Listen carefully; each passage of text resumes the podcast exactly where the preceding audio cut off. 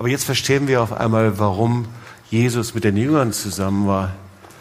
Wir haben immer so das Gefühl, dass er wie so ein Sporttrainer gewesen ist, der ihnen alles beigebracht hat. Aber eigentlich hat er ihnen gezeigt, wer der Vater ist. Und deswegen war er drei Jahre mit ihnen zusammen. Und das Wort Gottes ist ja sehr klar, dass er sagt, äh, ich habe euch nicht berufen, Christen zu sein, sondern Jünger zu sein. Ja? Deswegen ein paar Sätze dazu. Commit, Generation Commitment zur Generation, die sich hingibt. Und unterschrieben mit Jüngerschaft, Gottes Erfahrung, unsere Wahl. Gottes Erfindung, nicht Erfahrung. Gottes Erfindung und unsere Wahl. Genau so ist es. Jüngerschaft ist eine Erfindung Gottes, der Plan Gottes für unser Leben. Der Plan Gottes ist nicht einfach Christen zu sein. Die ersten Christen hießen Jünger. Ja, der Name Christ, der kam erst später. Und die Jünger waren dann mit Jesus zusammen. Und die ersten Gemeinde, erst in Antiochien wurden sie dann Christen genannt. So ein Jünger wird nicht geboren, ihr Lieben, sondern ein Jünger wird von Jesus in die Nachfolge gerufen. Das sehen wir in Evangelien. Und er tut das, weil er etwas zeigen möchte, etwas machen möchte, einen Plan hat mit unserem Leben. Ja. Und ein Jünger ist ein Nachahmer Jesu. Das ist ein völlig anderes Programm als das, was wir leben. Wir sind heute geprägt dass wir unsere Entscheidung fällen, unser eigenes Leben leben, auf uns alleine gestellt sind, ob das in einer Berufswahl ist oder ob das in einer Partnerwahl ist oder äh, in dem, was du dir aussuchst, was dir angeboten wird über die Medien. Aber Jüngerschaft ist ein Programm, das Gott im Himmel geboren hat, designt hat. Es gibt da bestimmte Dinge, die der Herr sich im Himmel ausgedacht hat und dann hat er das gelebt. Und eben dieses, diese Form der Jüngerschaft war nicht Mentoring oder Beratung, Trainee-Programm oder wie auch immer, sondern es war das besondere Programm für seine Jünger, wie sie den Vater kennenlernen und ihm vertrauen. Das hat so erfolgreich und so powerful, dass sie Erweckung ausgelöst haben, den Mittelmeerraum ausge, äh, äh, den ganzen Mittelmeerraum verändert haben, dass wenn als Jesus dann gegangen ist und der Heilige Geist kam, dass sofort bei der ersten Evangelisation von Petrus sich 3000 Leute bekehrt haben und hinterher gab es zu 15.000 Leute in der Gemeinde. Und es gibt ein Konzept, ihr Lieben, das wir alle nicht mögen, das wir nur tun können, wenn wir den Vater erlebt haben. Das passt nur mit einem Kind zusammen. Ist ja so, wenn wir adoptiert sind und den Vater kennen, was macht denn normalerweise ein Kind? Es ahmt nach. Wie der Vater geht, wie der Vater sich kratzt, wie er isst, wie er schmatzt, wie die Nachahmer. Ihr Lieben, das Jüngerschaftsprogramm ist nicht ein intellektuelles Trainingsprogramm Gottes, sondern zuallererst ist ein Jünger jemand, der nachahmt. Sorry, das kann ich dir nicht ersparen. Das geht genau gegen den Geist unserer Zeit. Ich sage das Wort. 1. Korinther 4, Vers 16. So ermahne ich euch nun, sagt Paulus, werdet meine Nachahmer. Ja, das geht gegen jede innere Waisenmentalität. Waisen können keine Nachahmer sein. Waisen sind auf sich alleine gestellt. Waisen machen das, wie sie es für richtig halten, was sich erkämpfen, was sich erringen. Ja. Kinder sind Nachahmer. Ja. Kinder sind ganz kindlich, tun das, was funktioniert, was geht. Ja. Und so, als ich Christ geworden bin, ähm, habe ich überall gesogt, wo Segen und Salbung Gottes war. Nachahmer. Wie wird evangelisiert? Ich wusste überhaupt nicht, wie man das Wort Gottes verkündigt, evangelis evangelisiert. Da waren diese äh, Freaks, die Bekehrten und die echt richtig äh, nice aussahen und mit ihnen war ich unterwegs, habe nachgeahmt. Wie, wie lebe ich als Christ? Wie bete ich? Wie, wie begegne ich Gott? Wie bete ich den Herrn an? Äh, wie hebe ich die Hände hoch? Wie äh, erzähle ich mein Zeugnis? Nachahme. Das lesen wir hier. Jünger sind Nachahmer. 1. Korinther 11.1. Seid meine Nachahmer gleich, wie auch ich ein Nachahmer Christi bin. Natürlich Nachahmer von denen, die Jesus nachahmen. Klar, ja, nicht von irgendwelchen komischen Heinis und religiösen Menschen, sondern die Jesus nachahmen. Ja? Epheser 5.1. Werdet Gottes Nachahmer als geliebte Kinder. Philippa 3, Vers 17. Werdet meine Nachahmer, ihr Brüder, und seht auf diejenigen, die so wandeln, wie er uns zum Vorbild hat. Ich bin zum Nachahmer von Rainer Bonke geworden. Meine ersten Predigten von ersten Jahren, die habe ich mir von Rainer Bonke halten lassen. Ich habe exakt das gepredigt, was er gepredigt hat. Ich bin Nachahmer von Benny Hinn geworden, weil ich habe exakt genau das getan, was er gesagt hat. Und der Heilige Geist kam. Ich bin Nachahmer von Rodney Howard Brown, für Männer und Frauen Gottes geworden. Ich bin Nachahmer von Oma Cabrera geworden, Mann der Erweckung. Wir waren einen Monat mit ihnen und habe gelernt, wie sie es machen. Nachahmer. Von Tante Maria und Gelasso, so geistigen Eltern. Die waren ja nicht immer bei uns, aber Nachahmer. Und sobald der Herr das sieht, dann kommt eine Salbung. Darum geht es ja. Ja?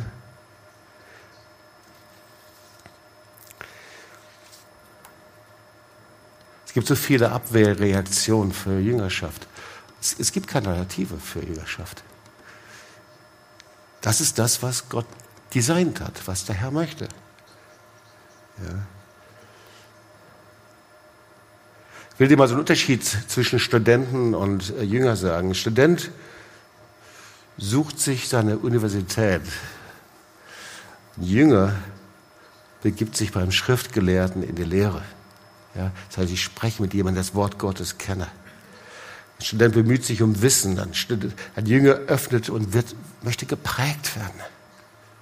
Ein Kind wird geprägt. Das ist der Unterschied zwischen Kopfchristentum und Herzenschristentum. Ich will geprägt werden. Ich wollte geprägt werden. Ich bin überall dahin gegangen, wo ich geprägt wurde. Ich weiß noch, wie ich sogar eine Bibel gekauft habe. Und damals äh, gab es einen Bibelshop bei uns in Lüdenscheid, äh, wurde auch von den Jesus People eröffnet. Und dann suchte ich irgendeine Bibel, hatte dann irgendeine mit lauter Kommentaren. Und da kam dann ein ganz wilder rein und sagt, was? Du willst eine Bibel mit Kommentaren kaufen? Du nimmst dir dem Heiligen Geist die ganze Arbeit weg. Das war natürlich Quatsch, aber ich habe das gemacht, habe eine Bibel ohne Kommentare gekauft. Und ich glaube, der Heilige Geist fand das gut, weil ich mich einfach prägen lassen wollte. Manchmal geht es auch ein bisschen schief, macht nichts. Nachahmer. Der Student lernt, das skeptisch zuzuhören. Jünger sieht zu, wie die Dinge gemacht werden. Student lebt von Büchern, das ist auch gut, etwas zu lesen, aber der Jünger lebt vom Hören. Ja.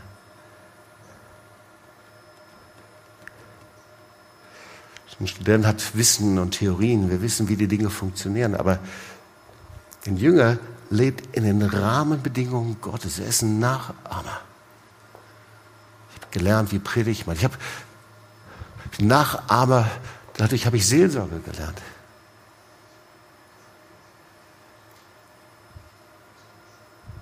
Aber wir sind manchmal zu stolz zum Nachahmen, gell? Wir wollen es irgendwie selber machen. Klar, so sind wir ja. Das ist der Unterschied eben. Ja. Fand ich so beeindruckend bei Lonnie Frisbee. Gott hat den powerful gebraucht. Aber ich glaube, weil der Heilige Geist einfach in ein Werkzeug gefunden hat, weil er mit einem kindlichen Geist einfach die Dinge getan hat. Kindlicher Geist. Also Jünger sind die den Willen des Vaters tun, auch wenn sie nicht verstehen, auch wenn er uns um echt verrückte Dinge bittet. Jünger sind die, die den Willen des Vaters nicht begrenzen. So oft hat der Heilige Geist uns um Dinge gebeten, die wir absolut nicht kapiert haben. Und vor allen Dingen, er bittet uns meistens Dinge, die uns nicht gut reinlaufen. Jünger sind die, die dem Heiligen Geist nicht vorschreiben, was gut ist für sie und was nicht. Boah, wie oft habe ich gebetet, Herr, kannst du mir das ersparen? Aber ich wusste genau, wenn ich das nicht tue, dann wird der Herr mich nicht weiter segnen können. Große Hürden, Herausforderungen. Damals Seelsorgeseminare in der damaligen DDR. Der Herr hat uns darum gebeten, Bibeln zu schmuggeln. Der hat uns darum gebeten, 2000 Kilometer zu Fuß von Berlin nach Moskau zu laufen. Oh, das ist nicht, weil ich so ein Jogger gewesen bin, Sportler, weil ich so Fun hatte da. Einfach Gott hat das drum gebeten. Ich war ein Antisportler damals. Jünger sind die, die einfach sagen, ja, hey, bin ich, du kannst mit mir machen, was du willst. Oh Herr, das passt nicht in mein Gabenprofil. Der Herr sagt, Quatsch. Natürlich ist es nice, auch sich mit dem Gabenprofil zu beschäftigen. Aber hey, beim Petrus hat das nicht in sein Gabenprofil gepasst, dass er hinterher der Leiter der Urgemeinde wurde. Weil Jakobus auch nicht, passte auch nicht da rein. Paulus, bin allen irgendetwas, passte nicht in sein Gabenprofil, dass er ins Gefängnis, Gefängnis ging. Er war einer der, der Intellektuellen der damaligen Zeit. Jünger sind Nachfolger Jesu. Jünger sind Diener, die sich von Menschen an die Hand nehmen lassen, auch anleiten lassen. Boah, das war so schwierig für mich. Also bei mir war es programmiert in meiner Familie. Mein Vater war Zahnarzt, mein Großvater war Zahnarzt, mein Urgroßvater, da gab es noch keine Zahnärzte. Äh, der hat trotzdem die Zähne gezogen. Das war vorprogrammiert, ja, Zahnarzt, klar, gemachtes Nest, Kohle verdienen. Und dann kam ich da irgendwann mal zu meinem Vater und gesagt, der Herr hat zu mir gesagt, ich soll Schreiner werden, Schreinerausbildung. Der ist fast vom Stuhl gekippt. Und das ist eine herrliche Ausbildung, das ist was ganz Wertvolles. Aber ich war so arrogant, weil ich gedacht habe, ich brauche nur zwei Jahre, dann haue ich so einen Schreibtisch zusammen. Das ist auch gar keine Sache, das macht man einfach so, zack, zack, und ist doch kein Problem. Meine Lehre dauerte wie bei allen anderen auch drei Jahre. Und meine Gesellen hatten ein Problem mit mir, mit diesem arroganten Abiturbürschlein etwas zu machen. Weil ich habe gedacht, alles in meinem Kopf machen zu können. Aber einen Holzofen konnte ich nicht anmachen. Nachahmen. Ich musste lernen nachahmen. Genau wie man ein Brett macht, wie man hobelt, nicht gegen, sondern so, wie man Türen einsetzt, Fenster. Oh, Fenster. Ich hatte Kunststofffenster, Leute. Morgens, abends, mittags, immer Kunststoff. Ich hatte so ein breites, und habe ich immer meine Hände angeschaut, die wurden immer breiter.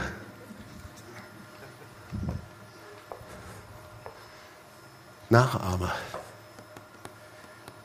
Jünger sind die, die Gott gebrauchen kann, die einen demütigen, zerbrochenen Geist haben. Über ihre Sünde. Wer brauchst du nicht? Sind die die Fähigsten der Fähigsten, sondern die sagen, Herr, hier bin ich. Die reinspringen einfach. Glauben ist reinspringen. Jünger sind Vorbild des Glaubens, die wieder Jünger vorbringen. Wir sollen nicht 50 Leuten von Jesus erzählen, sagt das Wort Gottes, sollen wir auch, sondern wir sollen Jünger hervorbringen. Das ist unser Auftrag. Ja. Jünger sind die nach dem Reich Gottes trachten. Jünger haben ihre Rebellionen, ihre inneren Widerstände. Und da ist der Knackpunkt eigentlich. Unsere inneren Widerstände. Wenn Gott die überwinden kann, wenn wir das zulassen, dann kann der Herr dich überall gebrauchen. Inneren Widerstände. Ja? Hinzugehen, geh dahin, gib Zeugnis. Geh dahin, erzähle von der Liebe Gottes. Wasche die Füße. Diene, erzähl von dir selber. Die ihre inneren Widerstände mit einem gehorsamen Geist eingetauscht haben. Johannes 6, in der Sprache, darum habe ich euch gesagt, niemand kann zu mir kommen, es sei denn, es sei ihm vom Vater gegeben. Und er wandte, denn von da an wandten sich viele seiner Jünger ab und gingen fort nicht mehr mit ihm. Und deswegen sage ich, es ist Gottes Erfindung, Jüngerschaft, aber seine Wahl. Es ist deine Wahl. Gottes Erfindung, aber meine Wahl. Du kannst Ja sagen oder Nein. Und sehen wir ja sogar, dass die Jünger weggegangen sind von Jesus. Ja, das waren ja 70, die ihm gefolgt sind. Frauen und Männer, 70 Leute. Das war eine richtig große, ja, richtig große Gruppe. Und von den 70 sind nur noch zwölf übrig geblieben. Ich habe mal so überlegt, was gibt es so für Gründe? Also wenn ich es jetzt hier sehe, die, das ist ja die Bibelstelle, in der ihn die Jünger verlassen. Was ist das? Das eine ist, sie haben diesen inneren Widerstand. Sie sagen, das ist aber eine harte Rede. Das gefällt mir nicht. Das zweite ist, wir gehen, weil uns das nicht gefällt, was Gott tut. Ja. Äh, und dann sehen wir, äh, Vers 61, dass sie inneren Anstoß mohren, ja. Und Vers 63, leben nach dem Ich-Prinzip, nach dem Fleisch. Also es gibt Gründe, dass wir auch sagen, ich will das nicht, wir steigen aus, wir wollen das nicht so. Aber wir können nicht, ihr Lieben, Christ sein, ohne Jünger zu sein. Entweder wir gehen als Jünger weg und dann gehen wir weg. Aber du kannst nicht sagen, ich lebe noch halb und glaube noch halb an Erlösung, aber lebe meinen einen Lebensstil so, wie ich will. Ich lebe mit meinen alten Freunden, ich lebe mit meinen alten Drogen, ich lebe mit alten, mit alten Games, äh, Power- und Gewaltgames. Äh, ich lebe weiter mit meinen Pornos, ich lebe weiter mit den Freunden, die kiffen, mit den Leuten und hab da Fun und lebe weiter als Jünger. Das geht nicht.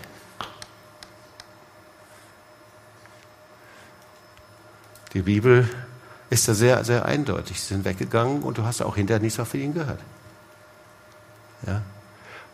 Also du brauchst schon eine ganze Entscheidung. Wenn du als Jünger ihr nachfolgst, braucht es eine 100% Entscheidung. Eine 100% Entscheidung. Ja? Und das heißt sehr wahrscheinlich, dass deine Freunde dich nicht verstehen, vielleicht sogar Freunde dich verlassen. Es kann sein, dass du sogar sagen musst, hey, da mache ich nicht mal mit. Äh, wenn ihr kifft, da bin ich nicht mit dabei. Wenn ihr äh, Späße reißt über andere Menschen oder über Judenwitze oder aber wenn ihr weltlich lebt oder wenn ihr anzüglich Flirtverhalten und diese ganze Kiste anmache, anbaggern, da bin ich nicht mit dabei. Da macht Jesus keine Kompromisse. Ja? Also Jüngerschaft ist immer 100 Prozent. Es ist nie 98, 95 Prozent. Ich war bei meinen geistlichen Eltern. Ich habe gedacht, der Herr wäre ganz zufrieden mit dem, wie ich lebe. Aber ich habe keine Sache, keine 100% Sache mehr gemacht. Ich habe doch hier Anleihen, da, dieses und jenes. Und dann hatte unsere geistliche Mutter ein Bild. Und sie hatte ein Bild, so ein Wasser, so ein Wasserhahn. Und da stand drauf, noch 95% Gnade. Und dann kam das prophetische Wort. Der Herr sagt zu dir, du lebst nur 95 mit äh, mit mir, aber 5% tust du für dich selber.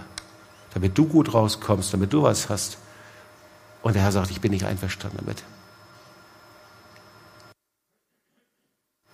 Jüngerschaft ist 100% Okay, und, äh, und dann gehen wir jetzt direkt weiter. Ich denke, einige sollten hier eine Entscheidung fällen. Wirklich auf 100% Richtig, dass du einen Stopp reinhaust wo du in Kompromissen lebst. Das funktioniert nicht, das haut dich weg. Okay?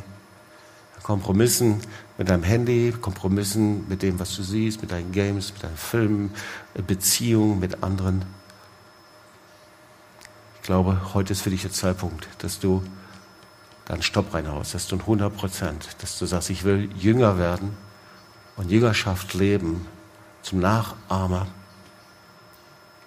und kannst mal drüber nachdenken. Ich werde da gleich einen Aufruf machen. Aber wir wollen den letzten Teil uns noch an, anschauen. Und der letzte Teil, der heißt der tödliche Virus einer Generation. Der tödliche Virus einer Generation. Das ist echt eine wichtige Kiste, weil auch hier wieder, jede Generation ist Lost Generation, aber jede Generation trägt auch diesen Virus in sich. Jeder Mensch. Und das hat natürlich damit zu tun mit unserer Schöpfung. Ja, das ist ja Rosh Hashanah. Der Mensch ist geschaffen worden von Gott. Und wir kennen die Geschichte im Paradies und wir wissen auch, wie Adam und Eva dann gegen Gott rebellierten. Ja, das heißt, die Beziehung zu Gott wurde zerbrochen und sie haben alles verloren, was Gott eigentlich für sie hatte. Alle Verheißungen, alle Gemeinschaft. Das Kostbarste im Paradies waren ja nicht die, ähm, die Pflanzen und die Bäume und die Tiere, das war natürlich sicher auch herrlich. Das Kostbarste im Paradies war die Gemeinschaft mit dem Vater. Sie waren einfach da. Sie waren da, die Gemeinschaft, die bedingungslose Gemeinschaft, ohne Furcht, ohne Angst, einfach so. Sie waren einfach, sie haben es einfach genossen, einfach Joy. Das war das Paradies. Und dann eben hat sie weggehauen. Richtig krass. Warum? Einfach, weil der Teufel sie mit diesem Virus identifiziert hat. Dieser Virus Indem sie eben gedacht haben, das, was Gott mir gesagt hat, mh, hm, kann man so ein bisschen dran drehen, das kann man auch anders sehen. Ja, dieser Baum des Lebens und des Todes. Und dann nahm Eva diesen Apfel und sie tat das, was sie nicht tun sollte. Und die Bibel nennt das einfach Widerstand, Aufbegehren, Rebellion. Und seitdem ist dieser Virus in jedem Menschen drin, weil es ist ein Kennzeichen Satans. Es ist ein Kennzeichen der Finsternis. Satan, wisst ihr, war eigentlich ein Anbetungsengel, wunderschön, so können wir es nachlesen. In Jesaja 14, Vers 12. Und dieser höchste Anbetungsengel, er wollte so sein wie Gott. Er rebellierte gegen Gott und er fiel. Das ist also dieses Bild von diesem Widerstand gegen Gott. Und ich habe euch ja zu Beginn erzählt, bei mir konnte man das nicht sehen, aber ich war richtiger Rebell. Ja. Das ist ja meistens so, man kann das gar nicht so sehen. Und meistens die nettesten und bravesten Menschen sind die größten Rebellen. Die haben die geballte Faust innerlich. Und so war das bei mir, das konnte man sehen. Ich habe das Selbstbewusstsein genannt. Hey, ich kann alle Regeln überschreiten. Ich bin sogar so in ganz feine Hotels gegangen, in denen man einen Dresscode hatte, nur um mich rauswerfen zu lassen, weil ich es einfach lustig fand. Ja? Grenzen überschreiten. Trug das rebellische Erbe von Generation zu Generation. Man ist ja selber, hat diesen Widerstände und Rebellion in sich. Man kann es auch von Generation zu Generation in sich tragen. Aber jeder ist selber verantwortlich. Aber der Ursprung, das ist der Wesenszug Satans. Er rebellierte gegen Gott. Und deswegen hat er natürlich auch so Adam und Eva infiziert. Und hey, das ist die Hauptpassion oder eine der Hauptpassionen, die auch speziell hier in Deutschland, ich denke überall, aber hier fallen muss.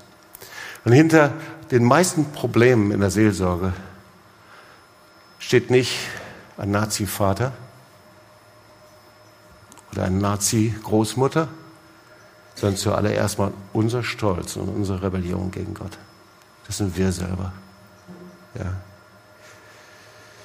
Und wenn wir so leben, werden wir irgendwann mal zum Verlierer. Das kann so sein, dass wir es beiseite schieben, verstecken. Aber spätestens, wenn der Heilige Geist uns um Dinge bittet, womit wir dann nicht einverstanden sind, die wir völlig anders sehen, und der Heilige Geist vielleicht dazu noch Menschen gebraucht, die nicht so perfekt sind, sondern die ganz anders sind, als ich es mir vorstelle. Spätestens dann sage ich innerlich Nein. Und ich werde von der Führung Gottes, von der Führung des Heiligen Geistes abgeschnitten, von der Salbung, von Segen und so weiter. Das Gegenteil ist Demut. Und ich weiß nicht, wie es dir geht. Ich konnte jahrelang mit Demut nichts anfangen. Ich finde, fand hat immer so falsche Bilder, so dieser kniende, frömmelnde, religiöse, äh, demütige Opa. Äh, und aber das ist es nicht. Sprüche 22,4. Der Lohn der Demut und der, Froh, und der Furcht des Herrn ist Reichtum, Ehre und Leben.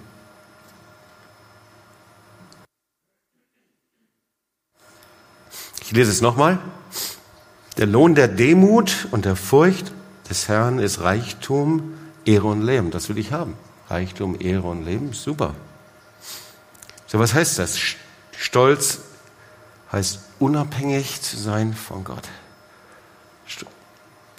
Stolz heißt eigentlich besser und größer und eher etwas wissen. Oft gestehen wir uns das nicht ein. Und sehr oft hat das etwas zu tun mit diesen inneren Aufbegehren, diese inneren Widerstände, die niemand sieht, aber die Entscheidung, und doch mache ich es anders. Du kannst mir sagen, was du willst, und doch mache ich es anders. Gott, was hier steht, ist gut. Ich will dein Segen, ich will deine Verheißungen, ich will alles, was du für mich hast. Aber ich mache es anders, als du es denkst. Demut ist, dass ich Ja sage und meine inneren Widerstände gegen die Ordnung Gottes, gegen sein Wort, gegen seine Autorität. Auch gegen Menschen, die Autorität darstellen, übrigens. Ja? Dass ich das niederlege und aufgebe. Ich will dir noch ein paar Sätze ein paar Bibelworte weitergeben, dann beten wir gleich. 4. Mose 12, Vers 3. Mose war sehr demütig. Es gab niemanden auf der Erde, der demütiger war als er. Mose war genannt ein Freund Gottes. Wenn du ein Freund Gottes sein möchtest, geht das nicht mit innerem Widerstand und Stolz. Psalm 149, Vers 4. Er krönt die Demütigen mit seiner Hilfe. Das heißt, er, er setzt dir und uns eine Krone auf. Aber das kann er nur, wenn er Demut sieht, einen zerbrochenen, demütigen Geist. Jakobus 4, Vers 6.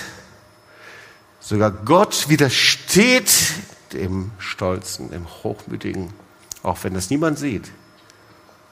Aber den Demütigen gibt er Gnade. Wer möchte von euch Gnade haben? Kann ich mal sehen? Gut, dass ich alle Hände sehe hier. Ja. 1. Petrus 5, Vers 5. Desgleichen, ihr Jünger, die Jüngeren, ordnet euch den Ältesten unter. Das heißt, es gibt es auch in der Gemeinde.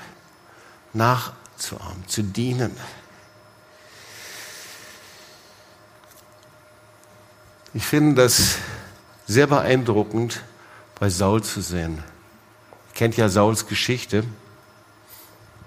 Der König geworden ist. Samuel setzte ihn ein und der durch Fehlentscheidungen ganz schnell sein Königtum verloren hat.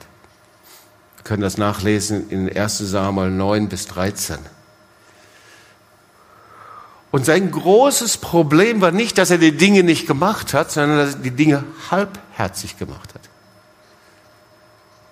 Und das war so übel, seine Halbherzigkeit, nach Aussehen sah das alles aus und seine Halbherzigkeit war verkleidet in einem Aber. Als Samuel kam und sagte, hey, warum hast du das nicht getan?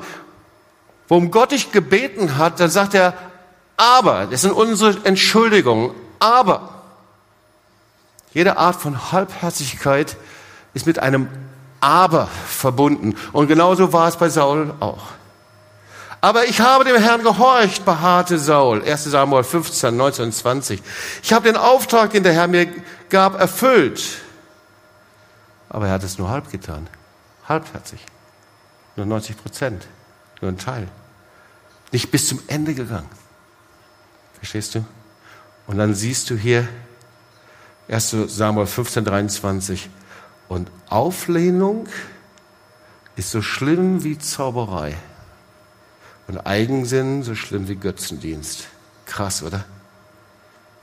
Genauso eben verstockte und versteckte und verborgene Auflehnung gegen Gott, seinem Wort und gegen das, was er sagt. Ja, so war das bei den Jüngern. Wir wollen gleich beten. Bei den Jüngern war das eben anders. Wie gesagt, die Jünger waren mit Jesus zusammen, weil sie den Vater kennenlernen, sie vertraut nehmen. Sie ahnten ihn nach. Sie lernten Jesus zu folgen, zu vertrauen. Übrigens, auch nur so wirst du, nur mit einem demütigen Geist kannst du gemeinschaftsfähig werden. Ja? Mit diesem inneren geballten Faust geht das nicht. Deswegen konnte der Herr sie gebrauchen, brachte sie ins Obergemach hinein. Und deswegen verstanden sie die Antwort. Vielleicht können wir schon mal aufstehen, dass wir beten können zusammen. Als sie sich gestritten haben, wer der Größte ist von ihnen. Da sagte Jesus, bei euch muss es anders sein. Der Größte unter euch muss wie der Geringste werden und der Führende wie einer, der dient. Wahrlich, ich sage euch, wenn das Weizenkorn nicht in die Erde fällt und stirbt, bleibt es allein.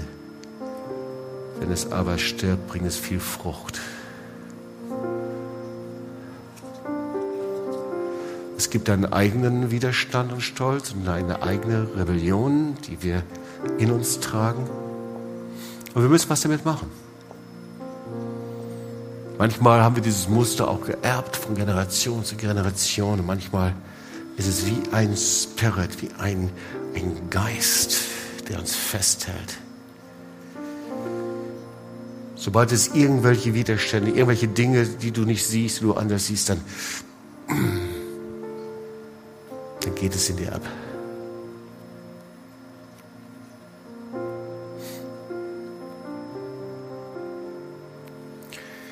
Ein paar Kennzeichen.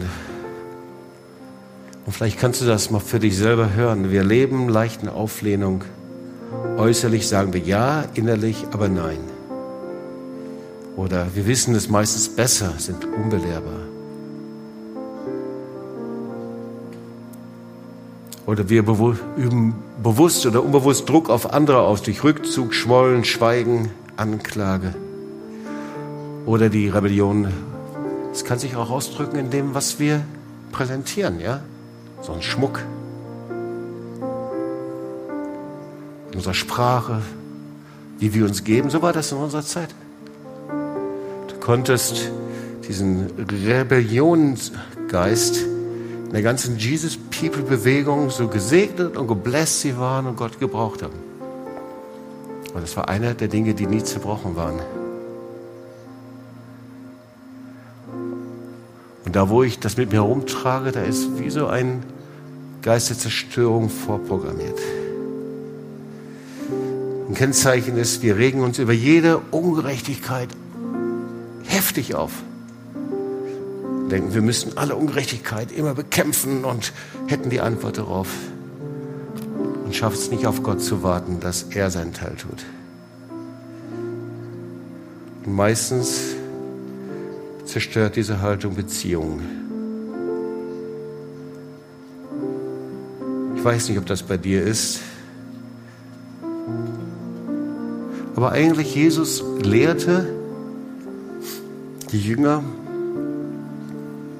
dass bei Vaterschaft zwei Dinge zusammengehören. Gottes Ordnung, sein Wort und sein Gebot und seine Liebe. Beides gehört zusammen. Und die Jünger haben das so sehr geliebt, dass sie gesagt haben, ich will so ein Weizenkorn sein, das in die Erde fällt und stirbt. Und so war es dann ja auch wirklich bis zuletzt. Die meisten wurden sogar zu Märtyrern. Bis zum Petrus, dass der Herr sagte, Petrus, ich gürte dich und führe dich dahin, wohin du nicht möchtest. Und das war okay. Weil sie hatten ihre inneren Widerstände, ihr Ich aufgegeben, niedergelegt. Sie haben gesagt, wir wollen Jünger sein. Nachahmer sein. Ich weiß nicht, ob du das heute möchtest. Das heißt, dass du eine Entscheidung fällst, dein 90% Christsein aufzugeben. Dich von der Welt, von der Sünde zu trennen. Vielleicht sogar deswegen nicht verstanden zu werden. Bei der Arbeit, Freunden, wo du auch immer bist. Wir sind berufen, in die Welt zu dienen, aber wir sind nicht berufen, uns mit der Welt eins zu machen. Aber der Herr ruft dich in diese Jüngerschaft, Nachahmer zu sein. In eine Jüngerschaft, mit der der Herr Nationen verändert. Jüngerschaft, die zu dem Zerbrochenen geht, zum Verlorenen, zum Kaputten. Die kaputten Menschen dient. Egal, wie, Regenfo wie Regenbogenfarben sie aussehen. Wie sie sind. Zerstört, alleine, depressiv. Hoffnungslos. Verstümmelt. Innerlich und äußerlich. Aber es geht nur, wenn du deine Widerstände aufgibst, Rebellion, diese inneren Stolz. Willst du so ein Jünger sein?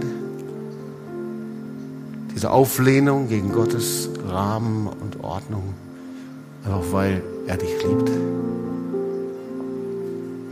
Vater, ich danke dir, du hast das designt im Himmel.